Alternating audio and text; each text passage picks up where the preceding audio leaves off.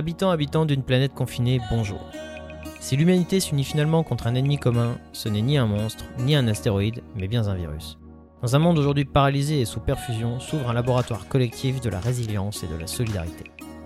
Urgence alors de prendre le pouls de cette société en introspection et de partager nos expériences. Bienvenue dans le Bloodcast, l'émission qui interroge les humains au cœur du combat.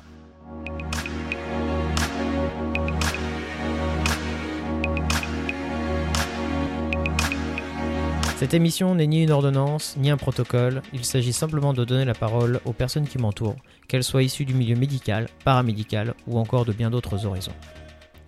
Bonjour à tous et bienvenue dans ce nouvel épisode du Bloodcast. Aujourd'hui, j'ai le plaisir de recevoir ma directrice de thèse et collègue, Erika Parmentier.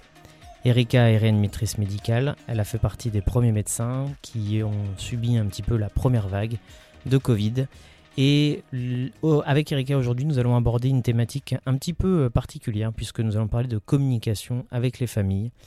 Erika, bonjour. Bonjour Guillaume. La première question, et c'est la question classique dans le podcast, c'est une, question de présentation. Donc Erika, peux-tu te présenter à nos auditeurs aujourd'hui s'il te plaît? Alors bonjour, je m'appelle Erika Parmentier, euh, je suis réanimateur depuis euh, plus de 12 ans dans ce service. beaucoup de personnes ici s'amusent à m'appeler maman. Je pense que ça résume un peu euh, qui je suis. Très bien. Tu exerces dans le service donc, de réanimation du professeur Mathieu, c'est ça? Oui. C'est un service un petit peu particulier. Est-ce que tu peux nous en dire plus sur ce service en question? Donc euh, ce service, effectivement, il est un peu particulier parce qu'il est aussi rattaché au centre hyperbar. Et c'est la raison pour laquelle on reçoit beaucoup de patients euh, avec des infections différentes notamment des euh, infections euh, cutanées, euh, sous-cutanées, des muscles, etc. Mais on a aussi des chambres particulières qui permettent d'accueillir des infections plus sévères, plus à risque, comme notamment des coronavirus ou même des infections qu'on espère ne jamais avoir, mais comme Ebola ou des, infections très rares. D'accord, des infections qui sont par ailleurs assez contagieuses, d'où la nécessité d'avoir une spécificité sur les chambres, c'est ça? Oui, Exactement, on a des chambres très particulières à SAS euh, qui permettent, on va dire, de changer la pression dans les chambres et qui permettent donc de recevoir des patients avec un très risque infectieux, euh, notamment de contagiosité. Ok, très bien. Euh, Erika, je pense que nos auditeurs commencent à être un petit peu familiers avec le métier de réanimateur, puisque tu es la troisième à être passée dans le broadcast aujourd'hui. Mais est-ce que tu peux nous présenter toi aussi ton métier, ta vision de la vision de ton métier? Le métier de réanimateur, euh, c'est effectivement de prendre en charge des patients avec un risque vital. Mais c'est aussi pour moi euh, un travail en équipe et accompagner les familles de ces patients.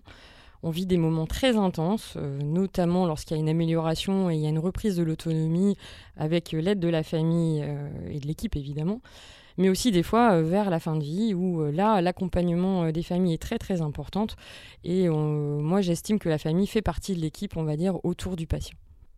D'accord. Ok, c'est encore une vision tout à fait différente des trois premières, donc c'est d'autant plus enrichissant à chaque fois de reposer euh, la même question, parce que chacun a sa, vision des choses. Ok. Euh, Erika, dans le service de réanimation donc de l'unité E, euh, vous avez été les premiers à ouvrir l'unité Covid. comment tu as vécu ces premiers moments et les, premières prises en charge des, des patients? Alors, je ne vais pas te dire que c'était facile, hein, ce serait mentir. On a eu beaucoup d'entrées, beaucoup de sorties euh, tous les jours, quelque chose de très euh, dense, avec à chaque fois euh, des suspicions, le fait de devoir lever les suspicions ou avérer, on dire, l'état de Covid. ça a été pas simple.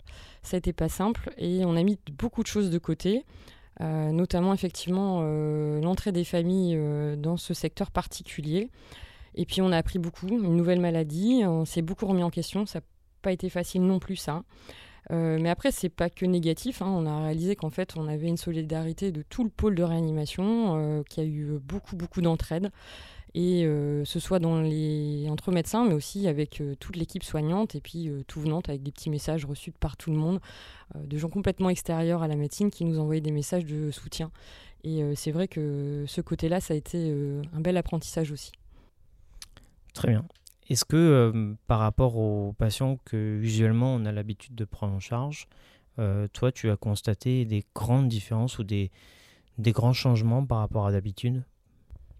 Alors c'était des patients qui étaient très très souvent inconscients, intubés, ventilés, ce qui est pour moi pas classique dans le sens où on a l'habitude de réveiller très vite les patients, ce qui n'était pas possible. On a habituellement une interaction importante avec les patients, avec les familles, et tout ça effectivement, bah, on l'avait perdu. On n'avait pas de famille qui venait en visite. Ça a été le gros changement pour moi, euh, euh, quelque chose qui m'a particulièrement perturbé, j'avoue. D'accord. Le pas de famille en visite, le rationnel de ça, c'était surtout de les protéger eux? Alors c'était en partie de les protéger eux, ça c'est certain. On ne savait pas du tout euh, quelle allait être la contagiosité de ce virus pour les visitants. Et puis, et puis c'est vrai que, on va dire, on avait une, obligation institutionnelle de ne pas recevoir de visite. Et euh, c'est vrai qu'au début, on a été, euh, on a été sage. Hein. on, s'est dit qu'on n'avait pas à faire euh, venir de visite. mais après, c'est vrai que ça nous a beaucoup gênés dans notre quotidien, même si au début, on n'avait vraiment pas le temps on va dire, d'accorder bah, ce temps, on va dire, nécessaire normalement pour accompagner nos patients et nos visites surtout. Ok, du coup, la transition de cette émission se fait encore une fois naturellement. Euh, du coup, ce sujet qu'on a préparé ensemble, c'était donc euh, comment aborder, comment approcher la situation de communication euh, avec les familles, de remise en lien de proximité qu'on a l'habitude d'avoir et qu'on a perdu à cause de institutionnellement effectivement ce changement de paradigme pour la protection interindividuelle. du coup, la question que je suis amené à te poser, c'est quels ont été ou quels mécanismes, enfin pardon, quelles initiatives dans l'équipe et euh, de manière générale ont émergé pour euh, pouvoir communiquer avec les familles et les proches des patients? Alors, pour pouvoir te répondre, je vais euh, te raconter une petite histoire qui m'est arrivée, qui a forcément aidé à avancer, on va dire, dans la communication avec les familles.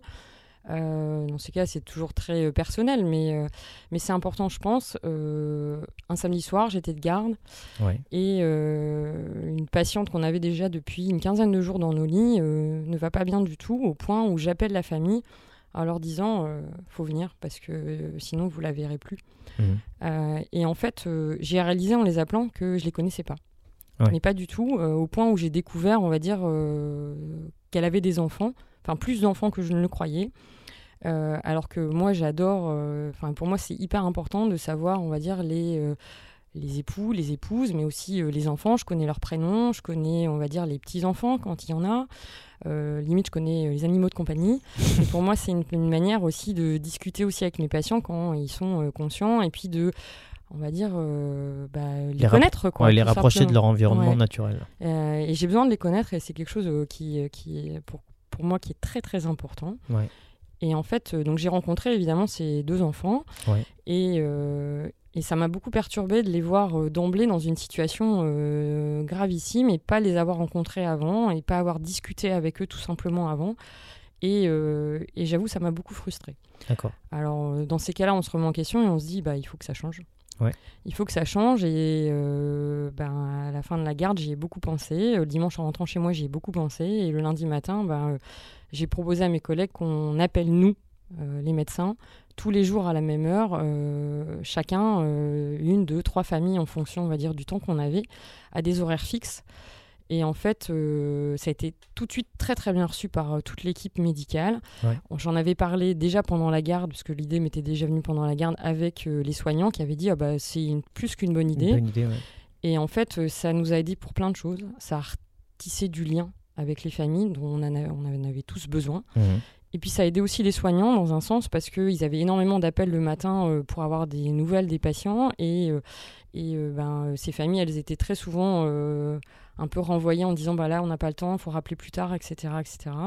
Et là finalement, tout simplement, ça s'est fait naturellement. Ils attendaient notre coup de fil qui avait lieu entre 11h et midi. Ils attendaient notre coup de fil, ce qui fait que les soignants avaient plus de temps pour prendre en charge les patients. Et nous, euh, ce lien, on l'a recréé et pour moi, ça a été euh, super important. Donc c'est du lien que vous avez recréé à distance. Ça a généré probablement moins de frustration de la part des familles qui n'étaient pas retoquées systématiquement au moment où ils voulaient des nouvelles spécifiques parce que ben, il y avait le côté intensif des soins et pas forcément la disponibilité du personnel. Ça remettait un créneau, un instant T où les gens attendaient de vos nouvelles et ça vous permettait en plus de connaître les familles. Donc c'était tout bénéfice, c'est ça? Ouais, c'est ça. Et puis c'est vrai qu'on, moi j'aime bien discuter avec les familles, donc j'ai appris plein de choses sur eux, plein de choses sur les, le patient que j'avais dans, dans le lit de réanimation avant qu'il se réveille, etc. Et puis bah je vais pas être, je vais pas mentir, hein, il y a des familles qui m'ont boosté le moral en me disant docteur, je vous sens fatigué au téléphone, ça va aller, vous en faites pas, je sais, c'est dur peut-être, mais mais vous faites, vous faites pas ça pour rien, on a besoin de vous. Et c'est vrai que ça a été super quoi. Donc euh, Erika, donc si je résume, euh, ça a été euh, un moment fort où même le, coup de fil des soignants était devenu aussi quelque part une, une forme de soutien indirect aussi pour vous. C'était un créneau donné où il y avait un vrai moment de partage avec les familles et vous avez même plus que la, la sensation que l'initiative de soutien venait de l'autre côté de la barrière dans les moments les plus difficiles, c'est ça? Bon, moi, je l'ai un peu vécu comme ça, ouais. par moment. Euh, c'était un soutien mutuel. Et encore une fois, quand je parle d'esprit d'équipe, et eh ben, ouais, la famille, elle, la famille elle appartient.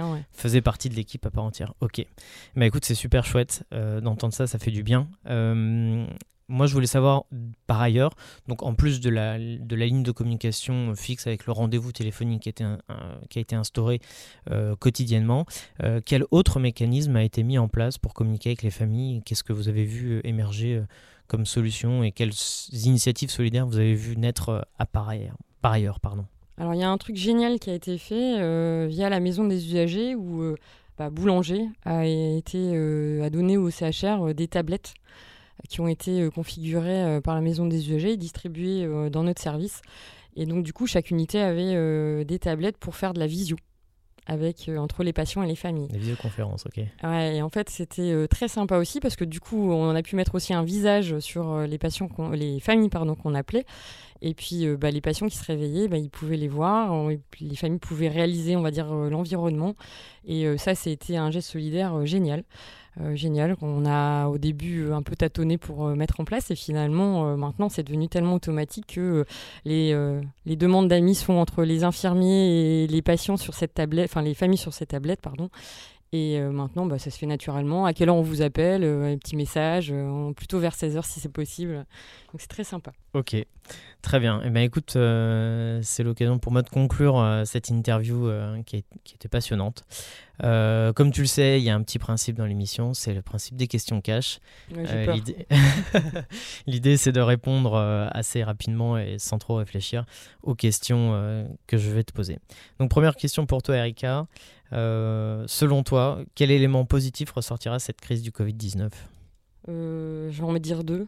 La solidarité dont j'ai parlé déjà. Ouais mais surtout aussi cette capacité d'adaptation que tout le monde a pu avoir au vu de cette chose nouvelle et qu'on espère, euh, on va dire, euh, unique. Sans, sans récidive. Si possible. ok. Euh, allez, on va passer sur la deuxième question. Donc, bah, on va mettre au passé maintenant cette question puisqu'on est en début de déconfinement. quelle a été ta technique de décompression pendant le confinement? Alors bizarrement, j'ai mis mon vélo sur mon home trainer et je me mettais devant des vidéos de trail et je pédalais à fond. Ok. Parfait. Euh, bah maintenant qu'on est déconfiné, est-ce que tu nous recommandes un livre euh, pour nous distraire? Ah, pour nous distraire? Ouais. Euh, parce que sinon, j'avais envie de te dire, pour pas te déconfiner trop vite et rester bien chez toi sagement, hein, tu relis toute la saga des Harry Potter et je pense que tu es à un moment donné longtemps chez toi encore. Ça me va comme réponse, parfait. Et enfin, dernière, dernière et ultime question, pour toi, une musique ou un artiste qui décrit bien la situation? Emmenez-moi, Charles Aznavour? Très bien. Erika, merci beaucoup pour cette interview. À tous nos auditeurs du podcast qui sont de plus en plus euh, nombreux et fidèles, merci de nous écouter de nous soutenir. N'hésitez pas à partager à vous abonner. On vous dit à la semaine prochaine, même jour, même heure, sans faute. À bientôt. Vous pouvez nous écrire à l'adresse suivante le